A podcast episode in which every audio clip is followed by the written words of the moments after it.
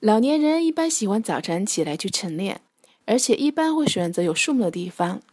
但是绿色植物经过一夜的呼吸之后会产生大量的二氧化碳。在这种情况下去锻炼对身体是有害无益的。